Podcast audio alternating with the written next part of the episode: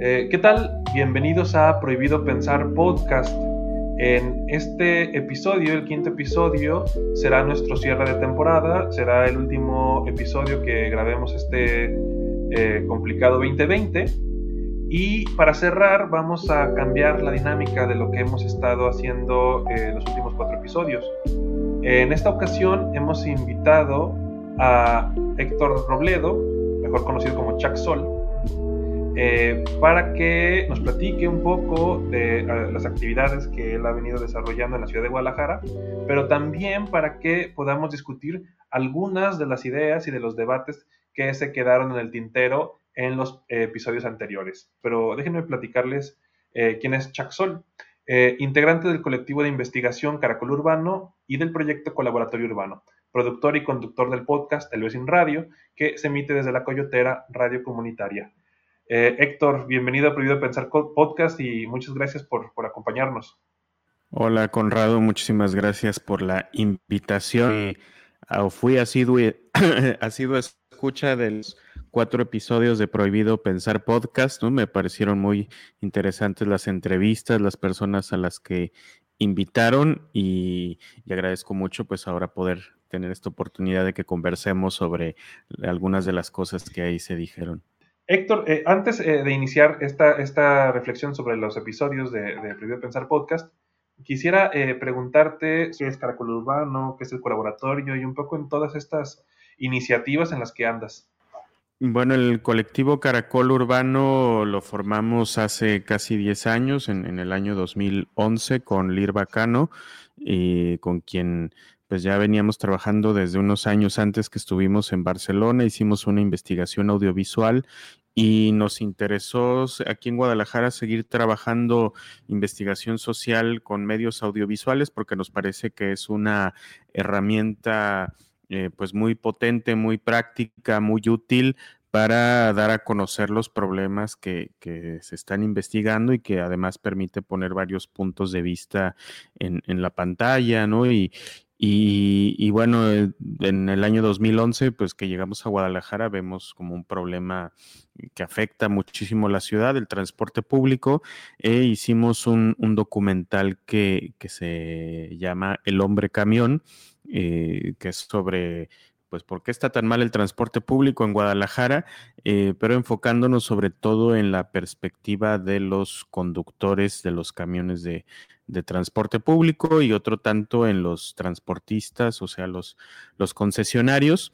Ese documental lo terminamos en el año 2013, pero también como colectivo de investigación, eh, ya también desde 2011 empezamos a documentar eh, pues cambios drásticos que veíamos que estaban ocurriendo en el centro histórico de Guadalajara, donde llegamos a, a, vivir, estamos en el barrio del Santuario, y, uno de esos proyectos, eh, Ciudad Creativa Digital, fue el primero que nos llamó la atención, ¿no? que en el año 2012, en enero de 2012, nos acordamos muy bien, vino el entonces presidente Calderón a poner la primera piedra de, de este proyecto en el Parque Morelos y como habíamos venido estudiando también algunas cosas sobre este fenómeno llamado gentrificación, ¿no? que tiene que ver con con, la expulsión de vecinos de barrios históricos eh, mediante la elitización de estos barrios o, ponerlos este, para el turismo, ¿no? O, para, o para sectores de mayor poder adquisitivo, ¿no? Que los, que los eh, vecinos que estaban antes ahí, eh, pues como habíamos estudiado que esto pasaba en otras, venía pasando desde hace tiempo en muchas otras ciudades del mundo, eh, pues vimos un, signo claro en este, tipo de proyectos como Ciudad Creativa Digital. Entonces, desde entonces, pues empezamos a, a vincularnos con vecinos, ¿no? De diferentes barrios del centro, de aquí del santuario, del barrio del Retiro, que está ahí junto al Parque Morelos, y eh, posteriormente el barrio de Mexicalcingo. Y eh, bueno, y esto con, este, entonces lo empezamos a trabajar desde, desde 2011, también haciendo algunos espacios de, formación, de autoformación, ¿no? De, eh, venían otros compañeros, compañeras que estaban eh, investigando también estos, estos temas del impacto de las el, impacto de los proyectos urbanísticos ¿no? que vienen que vienen, que se abanderan también como proyectos que traen arte, creatividad a, la ciudad. Y bueno, otras compañeras como Nisaya Casian, eh, que estaban estudiando esto. Eh, hicimos eh, por ahí en 2014, me acuerdo, un taller que se llamó Ciudad Creativa para quién, en el que también estuviste tú, ¿no? Em, y, bueno, y en, y medio de eso también, pues yo soy docente en, en ITESO y, ahí junto con, eh, mi colega Cristian Grimaldo, alias doctor psiconauta, eh, pues llevamos también un, par de proyectos con estudiantes en el que estudiantes se, introducían a la investigación urbana. Primero fue el laboratorio urbano en ruta, donde estudiábamos el transporte público y nos vinculamos también, trabajamos con el Frente Común de Usuarios y Operadores, ¿no? que se formó después de que salió el hombre camión, ahí con otras compañeras usuarias y compañeros conductores de transporte público.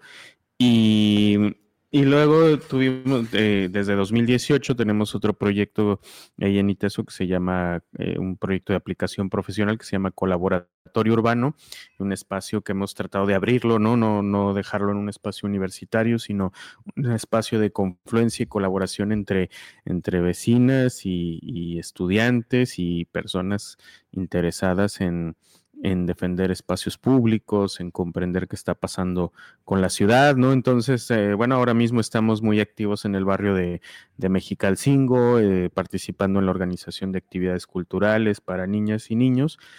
Y, mm, y, desde el 2019 también hacemos un podcast, un programa de radio comunitaria que se llama El Vecin Radio, donde eh, conversamos con con personas que, que, se están organizando en diferentes partes de la ciudad, ¿no? Contra el despojo de, de sus barrios, del agua, de, de, áreas naturales alrededor de la ciudad, ¿no? Y, y bueno, con la idea de, de, de, conocer y dar a conocer, eh, pues las personas que, que, no dejan de movilizarse y, y, y, con esto abrir más posibilidades de, vinculación, ¿no? Entonces, bueno, estos son algunos de los proyectos en los que, en los que participo. Bueno, eso también con colaborando ¿no? con el espacio feminista Cuerpos Parlantes, donde se llevan a cabo muchas de estas, de estas actividades y donde, y donde se, se idean también muchas de estas actividades. ¿no? Acá hacemos talleres,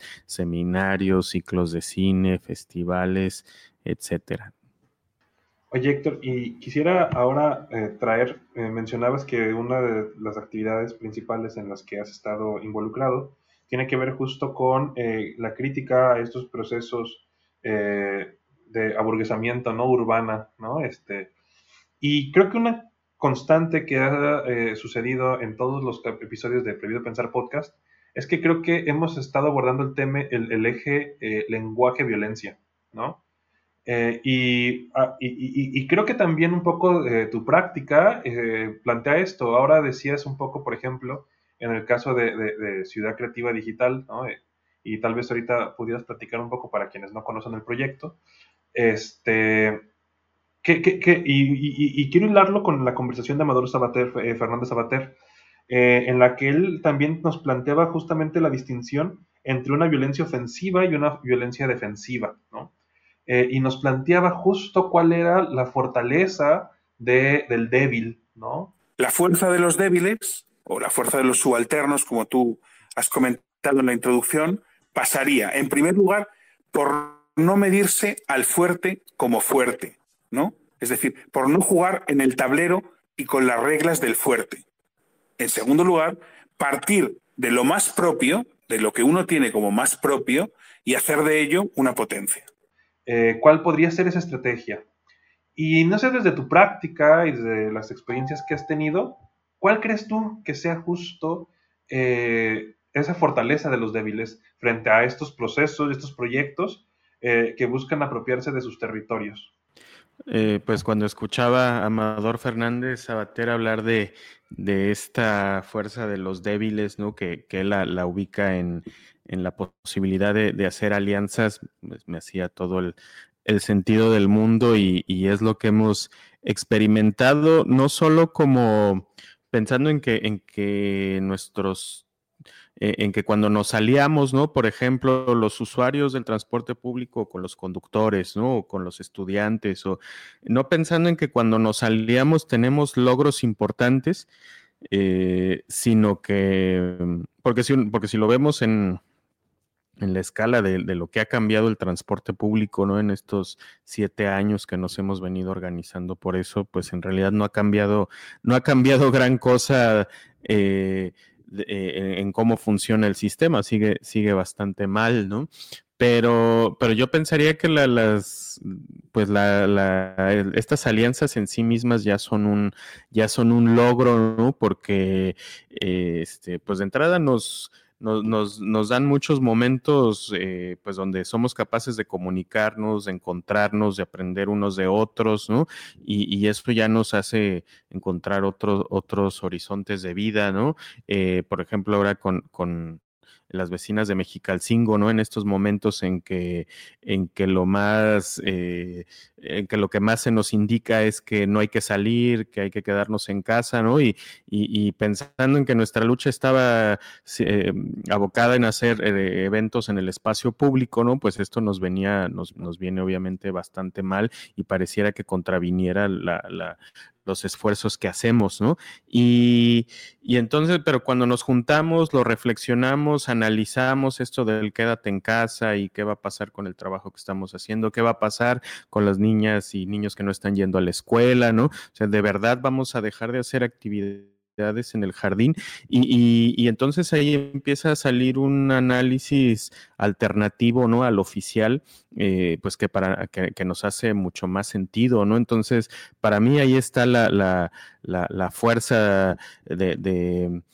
juntarnos, ¿no? Esta, esta fuerza de los débiles que decía Amador Sabater, ¿no? En, en, en que, que, esta fuerza está en, en esta capacidad de, de, hacer alianzas, en que somos capaces de imaginar cosas nuevas que a lo mejor solas, solos no, no habríamos podido hacerlo, ¿no? Entonces decimos, pues sí, vamos a seguir haciendo actividades en el espacio público, ¿no? Vamos a introducir la idea de que, pues sí, en cualquier lugar prácticamente estamos en riesgo, pero donde menos es en los espacios abiertos, ¿no? Como en el caso del, del jardín de Mexicalcingo, ¿no?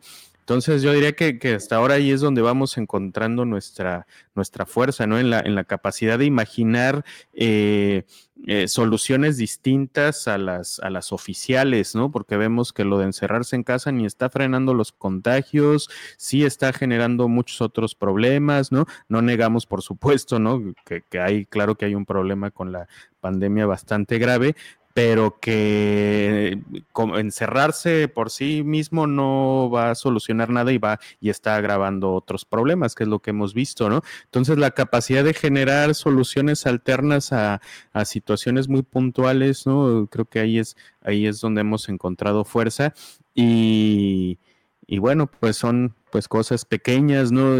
Los movimientos a los que yo estoy, he estado vinculado, pues en realidad son son, son chiquitos, ¿no? Somos poquitas personas, pero tratamos siempre de estar en movimiento, de estar en comunicación, de estar proponiendo cosas, sobre todo en, el espacio público. Que si me lo permites, tal vez son pequeñas, pero estoy, eh, tengo muy claro que aunque son, son, son pequeños, han metido a un montón de gente en problemas y en, ¿sabes? Es decir, no por ser pequeños no han sido muy efectivos y no han sido como muy importantes y han hecho tambalear al poder muchas veces. Y entonces, creo que eso es importante. Y, y, ahora quisiera hacerte una pregunta eh, que, creo que también es una provocación porque aparte estoy casi seguro que piensas distinto que yo y que tiene que ver como con, con, con, con lo, con, lo, de Amador, ¿no? Este, que, que, que, justo hablaba de esta idea de, la, de, de, lo defensivo y lo ofensivo. Y no sé, eh, y en ocasiones pienso mucho en este, este, este libro este, de, Cambiar el mundo sin tomar el poder, ¿no? Eh, justo desde los movimientos sociales, desde eh, digamos, desde la subalternidad, me parece que en ocasiones hay una especie de, eh, no sé, de como de satanización del poder, no sé. La idea de permanentemente estar en la resistencia a mí me causa conflicto, me causa ruido, este, porque también, digamos, ¿en qué momento podemos ganar, sabes? Es decir, ¿en qué momento este, podemos ir avanzando en ciertas agendas, ¿no? porque en ocasiones, y un poco yo también saco de la lectura de, Amador esa, sensación, ¿no? Eh, de que eh, en ocasiones la aspiración de permanentemente estar en la resistencia, ¿no? Y no sé en qué momento podemos pasar a la ofensiva. Entiendo que creo que también esta idea de, de pasar a la ofensiva implica esta idea de problematizar el poder y cómo funciona el poder, pero no lo sé, no lo sé. ¿Qué piensas respecto a, eh, ¿tomamos el poder o nos la pasamos resistiendo? Eh, eh, si te soy honesto, a estas alturas esos debates me parecen muy, muy retóricos, o sea, que están muy en el plano de lo discursivo. Este, porque podríamos decir, no, bueno, de entrada, pues para poder tener una discusión sobre eso tendríamos que ponernos de acuerdo en qué, en qué estamos entendiendo por, por el poder, ¿no? Y, y pareciera, y, luego en este debate se suele entender el poder como, eh, pues solamente como como algo que es inherente a, quien domina, ¿no? Este, al Estado, a la monarquía, a, la policía, este, a los empresarios, ¿no? Es decir, a quienes, a quienes acumulan, acumulan más poder, pero eso no quiere decir que eh, pues las personas que no estamos en esas situaciones, en esos puestos, ¿no? Quienes somos personas de, a pie, pues también tengamos eh, y necesitemos poder, ¿no? Y, y, acá en un sentido más amplio, ¿no? En el poder entendido como la, la capacidad de incidir sobre nuestra propia vida, sobre nuestro entorno, sobre nuestras posibilidades de, de existencia, ¿no? Y, en ese sentido diría, pues, pues claro que siempre hay que tratar de, de, luchar por ese poder, ¿no? Por el poder de decidir sobre nuestras propias vidas, que no sobre las vidas de otros. Eso ya puede ser la parte más, más discutible, ¿no? Que, qué tan, qué tan necesario es para generar un cambio social, eh, pues eh, llegar a estos puestos de, tomar eh, posiciones en el Estado, ¿no? Que creo que es, es a lo que te, a lo que te refieres, ¿no?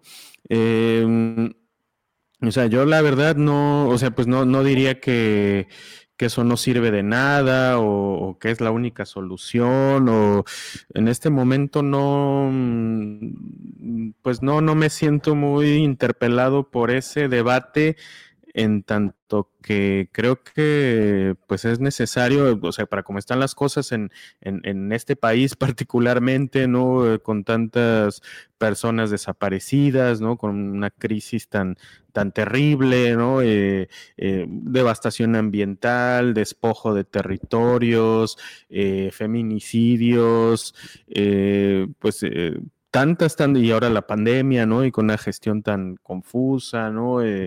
Este, y, otras cosas que, pues muy terribles también, ¿no? Este sistema de salud, ¿no? O sea, en medio de todo esto, en medio de todo esto, pues creo que necesitamos acciones desde todos los espacios eh, que sean posibles, ¿no?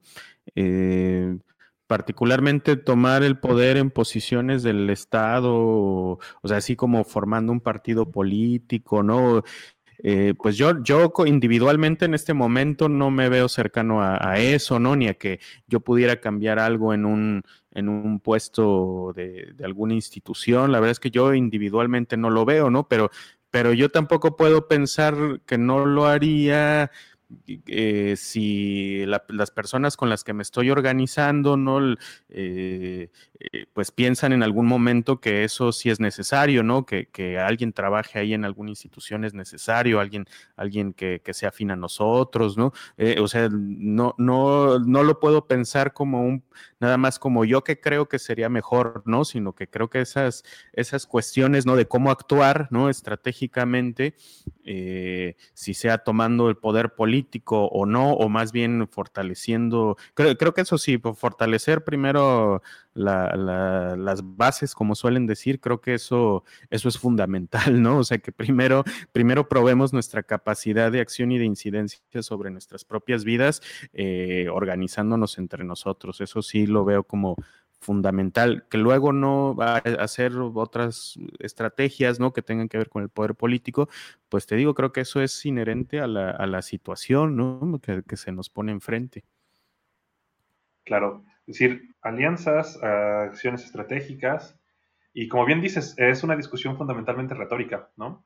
Este, y que creo que, no sé si te, parece también un poco que en ocasiones eh, muchos autores, ah, y no lo digo ahora por, eh, por, Fernanda Sabater, pero eh, lo digo en la generalidad, ¿no? Este, ah, y veía hace poco una discusión sobre algunos de los puntos de vista de Giorgio Agamben ahora en el tema de la pandemia, ¿no?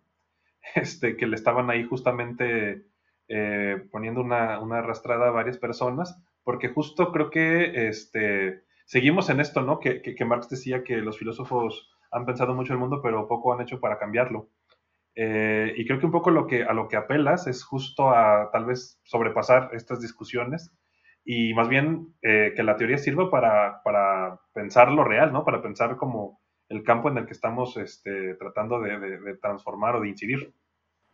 Sí, sí, por ejemplo, mm, en ese sentido me parece útil pensar en, esto que hablaba Osvaldo Zavala y también, no, lo mencionó ahora en el podcast eh, Sabater, pero lo habla en otro, en textos, ¿no? Acerca de, la hegemonía, ¿no? Y, tal vez hegemonía eh, como concepto eh, tenga que explicarse con cuidado porque a veces no se entiende qué cosa realmente es la hegemonía. Si uno se remite al trabajo de, Antonio Gramsci o, del politólogo Ernesto Laclau, por ejemplo, pues entenderíamos que hegemonía es la articulación de, desde el discurso de, una, de, una, de, una, serie de ideologías que, que, se van permeando en lo social y que se van convirtiendo, digamos, en, en, una nueva interpretación de lo social que sustituye eh, de un modo estandarizado a nuestra idea y nuestro contacto con lo real. ¿Qué, es el pensamiento hegemónico? ¿Qué es un sistema hegemónico? ¿no? Eh,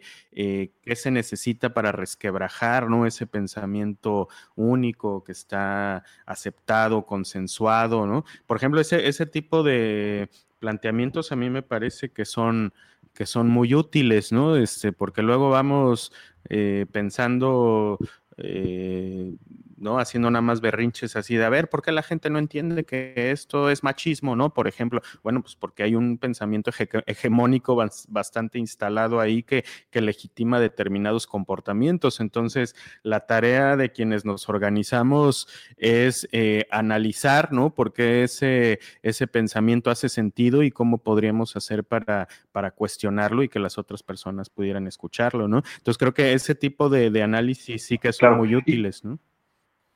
Y, por ejemplo, yo creo esto que dices, ¿no? Y, de hecho, eh, también justo eh, haciendo el vínculo entre eh, Sabater y, Osvaldo Zavala, estaba el tema, el tema del narcotráfico. Y cuando yo lo planteé a, Amador, este, le, decía que, que, ya, a mí me, me, parecía, y me sigue pareciendo, que fundamentalmente, por ejemplo, el tema del narcotráfico, a mí me parece que es una especie de rebelión cultural, ¿no?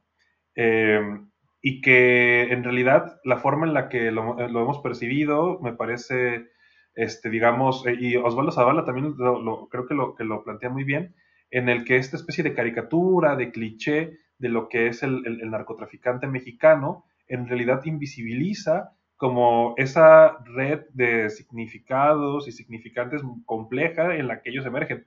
O sea, y, claro, esto que dices ahora de, un poco de, la pugna por, el, por lo hegemónico, ¿no? Por los sueños, anhelos y deseos de las personas. Este, no lo sé, pero ¿cuál, cuál crees que pueda ser, eh, digamos, eh, la ruta y si tan, qué tan factible es disputar justamente la hegemonía en términos de, de discurso y de anhelos de las personas. Eh, a mí de lo que de lo que plantea Osvaldo Zavala respecto a, estas narrativas del, del narco, ¿no? De, del, de, los cárteles, ¿no? Como, como entidades muy poderosas que vienen pues que vienen desde la pobreza, ¿no? Y, que se empiezan a empoderar y, al grado de corromper al Estado, ¿no? Y, bueno, la manera en que Osvaldo, Osvaldo Zavala eh, este, cuestiona esta narrativa, ¿no? Como ver que, si, son de verdad como los pintan, ¿no? Estos cárteles o qué, o qué son en realidad. A mí me parece un, análisis muy interesante porque creo que nos deja ver eh, eh, pues justo cuáles son las estrategias del, pensamiento hegemónico, ¿no? Eh, a mí esta, esta construcción caricaturesca, ¿no? De los narcotraficantes como personas que vienen del campo, ¿no? Y, que se van empoderando, obviamente de mala manera, ¿no? Y mediante el terror y, mediante este, el crimen y y demás, eh, eh, pues creo que hacer este análisis así como lo plantea Zavala eh, nos da cuenta de, cómo se ha introducido una visión bastante clasista, ¿no? Con toda la, intención, o sea, que, asocia, por ejemplo, a que los malos, malos, malos, ¿no? Son, son los que pues son los que eran pobres y que venían de, y que venían de, de los pueblitos, del, de las rancherías, ¿no? Del, campo, entonces no tienen, no tienen educación, solamente tienen ansias de, poder, ¿no? Y cuando tienen poder se vuelven malvados, ¿no? En lugar de pensar, como dice, como dice Zavala, ¿no? Que, que mm, pues que a lo mejor los verdaderos capos son los que están en, el gobierno del Estado, en, en, las entidades del Estado, este, no sé, a mí me da la impresión que además empiezan a, en, este mm, auge, ¿no? De mundo de las redes sociales donde todo el mundo se hace de una identidad, creo que se empiezan a evidenciar estos capos, ¿no? Como, como Alfaro, pues, ¿no? Porque, porque quieren estar siempre en la, en la foto, ¿no? Pero a mí me parece muy pertinente lo que dice Zavala, ¿no? De ¿y qué tal que ellos son las cabezas en realidad del poder, ¿no? O sea, Genero García Luna no fue corrompido por el narco, ¿no? Él era de las cabezas, eh, por decirlo de otro modo, ¿no? Este, muchas veces es el Estado quien organiza al al crimen organizado, ¿no?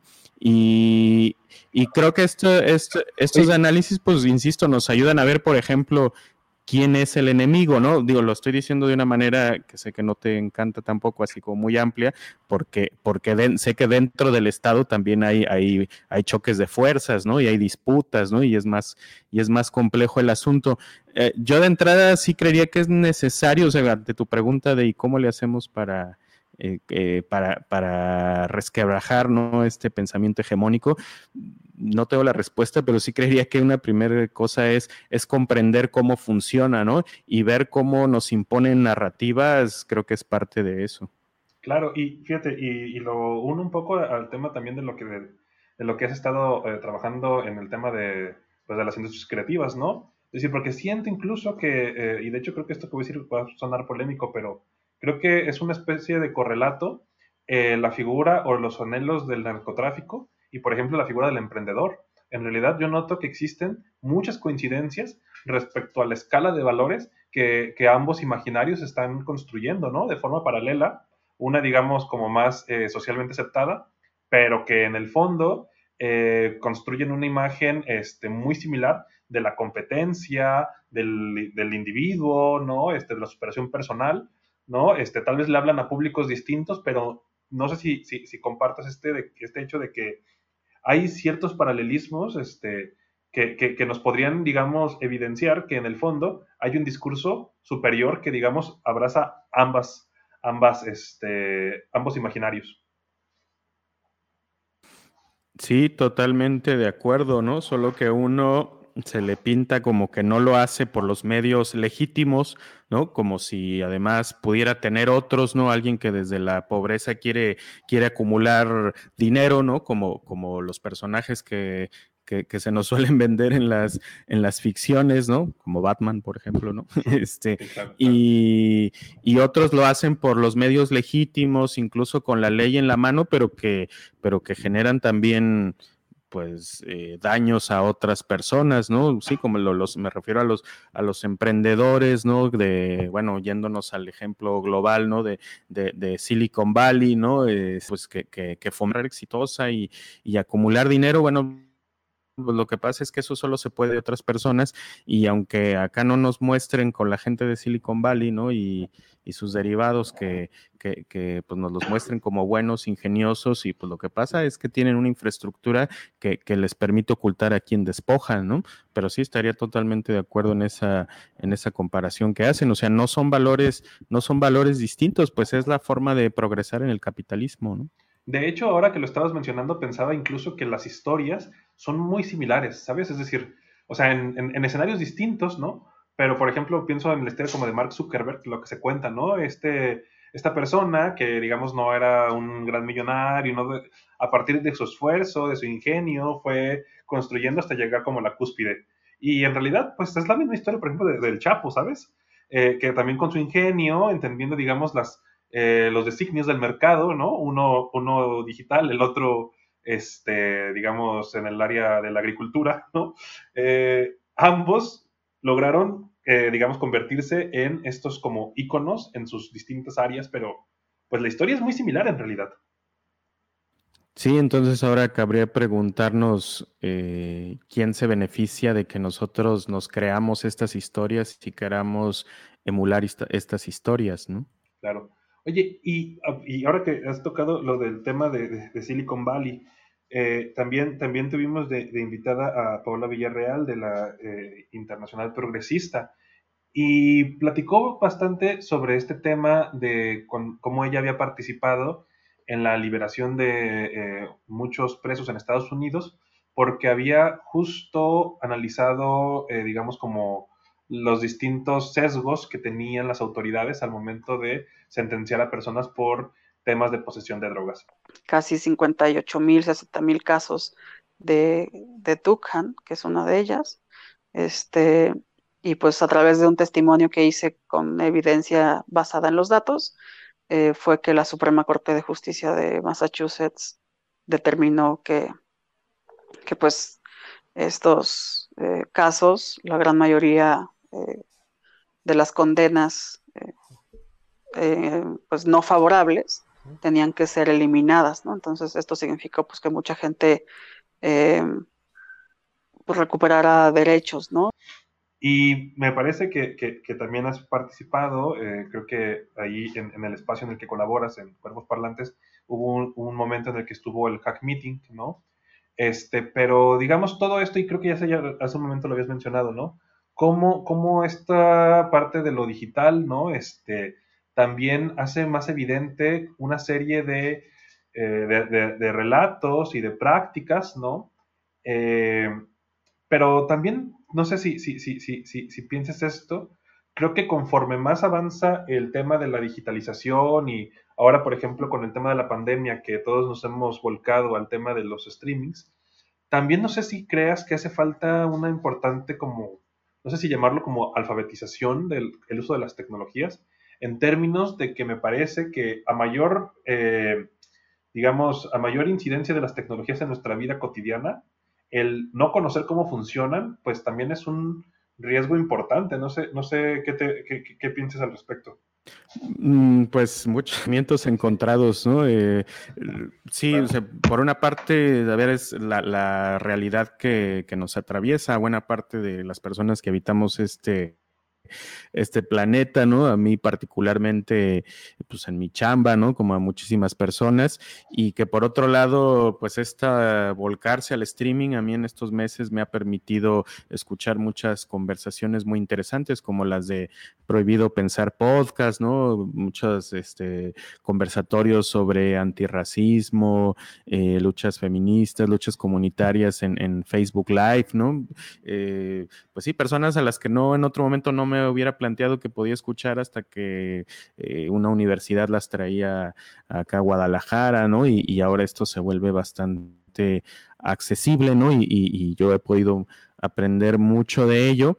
Eh, y por otro lado, pues sí, bueno, nos vamos enterando, ¿no? Como, como también, eh, como, como nuestras interacciones ¿no? En, en, en Internet y en estos streamings y en redes sociales y son, son como el activo, uno de los activos más importantes ahorita en la, en la economía global, ¿no? Que se usan para construir modelos predictivos de comportamiento que en realidad son para prescribir comportamientos, emociones, ¿no? Y que es algo análogo a las ciudades, ¿no? Que, que, que en realidad como sistemas habitacionales las ciudades son en sí mismas un problema, ¿no? Pero pero pues al ser el espacio en el que vivimos, en el que ya estamos, ¿no? Eh, eh, pues no podemos eh, no apropiarnos de ellas, ¿no? no luchar por ellas, porque si no, pues vamos a tener bastantes más problemas.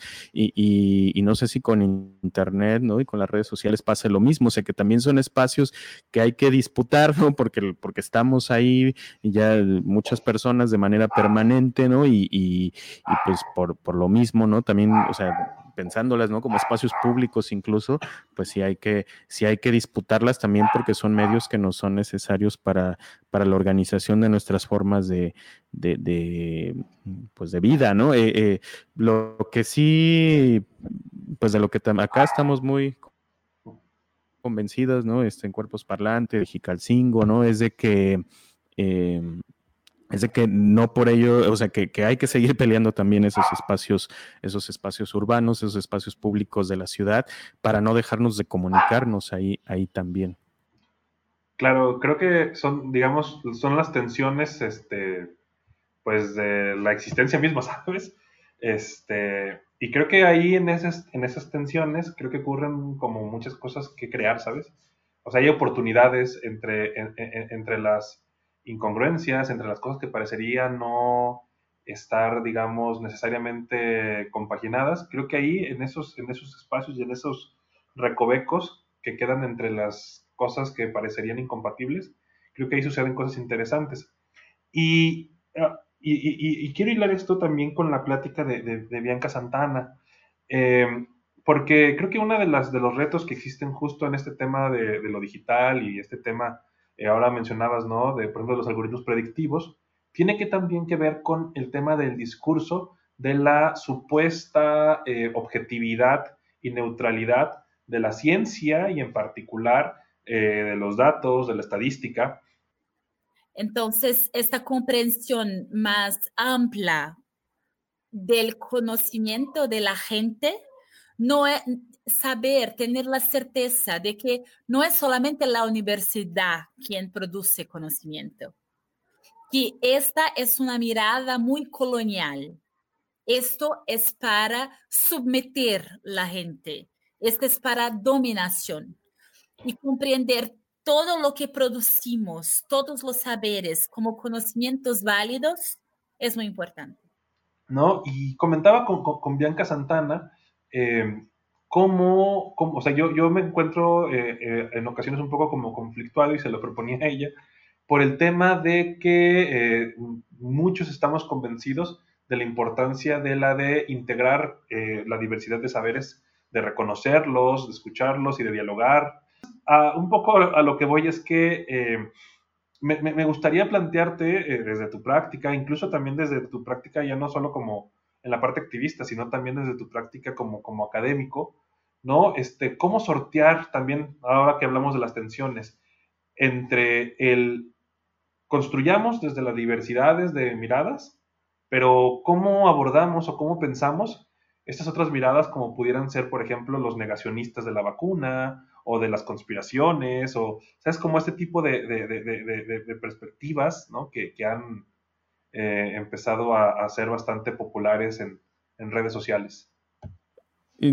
creo que vale la pena analizar estas, eh, estas posturas, ¿no? Y, sí considerarlas, ¿no? En tanto que forman parte de, la, pues de, pensamientos que están moviendo a personas, ¿no? Y que eh, alguna, hay muchas personas que se están manifestando, ¿no? Contra eh, eh, lo del COVID, ¿no? Porque dicen que no existe o contra la, vacuna, ¿no? Y, digo, yo no, no me siento afín a, esos discursos, ¿no? Pero, pero si alguien me dijera, digo que no, no, no he tenido oportunidad de alguien, de hablar con alguien que esté en contra, ¿no? De vacunarse, pero si alguien me dijera, ¿no? No, pues yo estoy en contra de, yo no me quiero poner la vacuna porque porque las farmacéuticas lo que han hecho históricamente es, es eh, lucrar con la salud, pues me parece que tiene un argumento muy fuerte ahí, ¿no? Y que, y que puede, y que puede sustentarse, ¿no?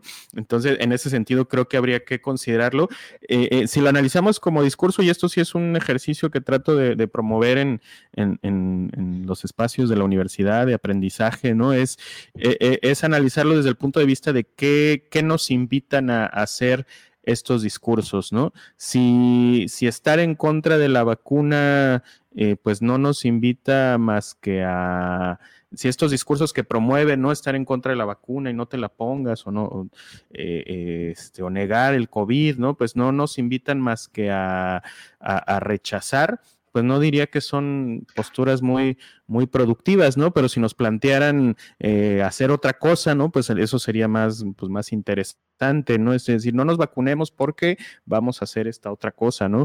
Entonces, sí, a mí, a mí me, interesan particularmente las posturas que invitan a, a acciones concretas insisto, porque tenemos problemas pues muy, muy acuciantes, ¿no? Entonces, eh, eh, pues creo que siempre, digo, es lo que te he contestado en las anteriores preguntas, ¿no?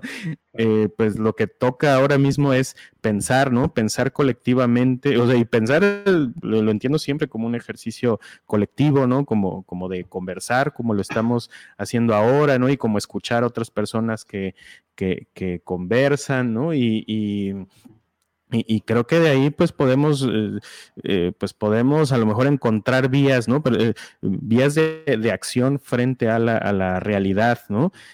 hay, hay pueblos, hay territorios, ¿no? Aquí mismo en México donde, por ejemplo, pues lograron que Cherán, ¿no? Y, algunos otros, este, pues en momentos puntuales de la pandemia cerraron sus puertas, ¿no? Para, para prevenir los contagios, ¿no? Es decir, sí hay personas organizadas que están combatiendo la, pandemia de otras maneras que no son las de los discursos eh, hegemónicos este, estatales, ¿no? O las medidas de, de los gobiernos que por lo que me he dado cuenta, en todos lados son bastante confusas, ¿no? Quienes están más organizados, pues sí tienen más claro cómo, eh, cómo experimentar eh, maneras de, defenderse de, estas cosas, ¿no? Sí, lo, de los, pues sí, como tú dices, estos discursos de contra la vacuna, ¿no? Contra la pandemia, pues tienen exactamente esta misma estructura de, la polarización eh, que, que abunda en las redes sociales y que y que por lo que veía en este documental del dilema de las redes sociales de Netflix, e, es lo que les genera lo que les genera este poder y dinero a, estas plataformas. Héctor, eh, creo que ha sido un gran cierre de esta primera temporada de Prohibido Pensar Podcast. Creo que eh, has dado como algunos eh, posibles pincelazos, ¿no? Es decir, todo el tiempo has mencionado que, no tienes respuestas para varias cosas, pero creo que tal vez no son respuestas, pero creo que por ahí hay algún par de enseñanzas que creo que a muchas personas nos, nos van a servir.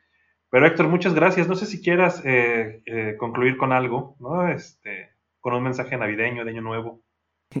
Eh, no, pues eh, agradecer, agradecer, bueno, primero estas, estas conversaciones que, ustedes han publicado en, en, Prohibido Pensar Podcast. Aprendí, aprendí bastante de cada una de ellas, ¿no? Eh, bueno, no, lo mencioné, pero este, este dato de, de, que decía la compañera del Internacional Progresista, ahí se me olvidó su, su nombre ahorita, ¿no? Pero de Paola Villarreal, ¿no? De este, de esto, eh, pues de, lo que ella logró, ¿no? Identificando estos sesgos racistas en las sentencias, ¿no? Pues son cosas impresionantes, ¿no? Eh, por, eso, solo por eso creo que sí valdría la pena apropiarse de esas tecnologías, ¿no? y disputarlas también, ¿no? Eh, bueno, el análisis narrativo de, Osvaldo Zavala, ¿no? Eh, particularmente lo de Bianca Santana, pues sí es gente que está ahí, ¿no? Este, poniendo el cuerpo y dando la cara por mucha gente que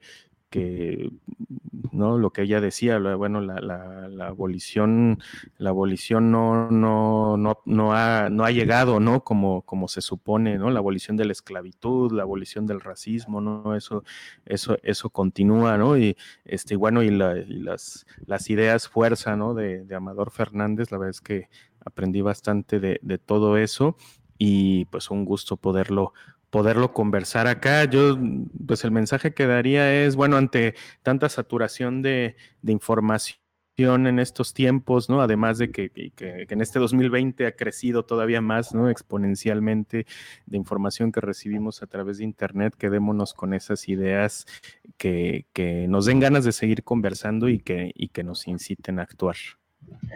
Héctor, muchísimas gracias y espero que eh, podamos tenerte nuevamente en Prohibido Pensar Podcast. Muchas gracias, hasta pronto. Hasta pronto y a todos agradecerles este primer, esta, esta primera temporada que hemos desarrollado en Prohibido Pensar Podcast. Estaremos de regreso en febrero, ya estamos trabajando con los nuevos episodios y esta ocasión, ya con todas las lecciones y aprendizajes que hemos tenido, eh, vamos a tratar de ser mucho más, más consistentes en nuestras fechas de publicación. Y se vienen invitados muy interesantes y no se los adelantaré, pero nos escuchamos el 2021. Eh, yo soy Conrado Romo, en la producción está Ángel Melgoza y agradecerles a todos. Eh, buenas noches o dependiendo a la hora en la que nos estén escuchando. Gracias y que tengan un feliz año.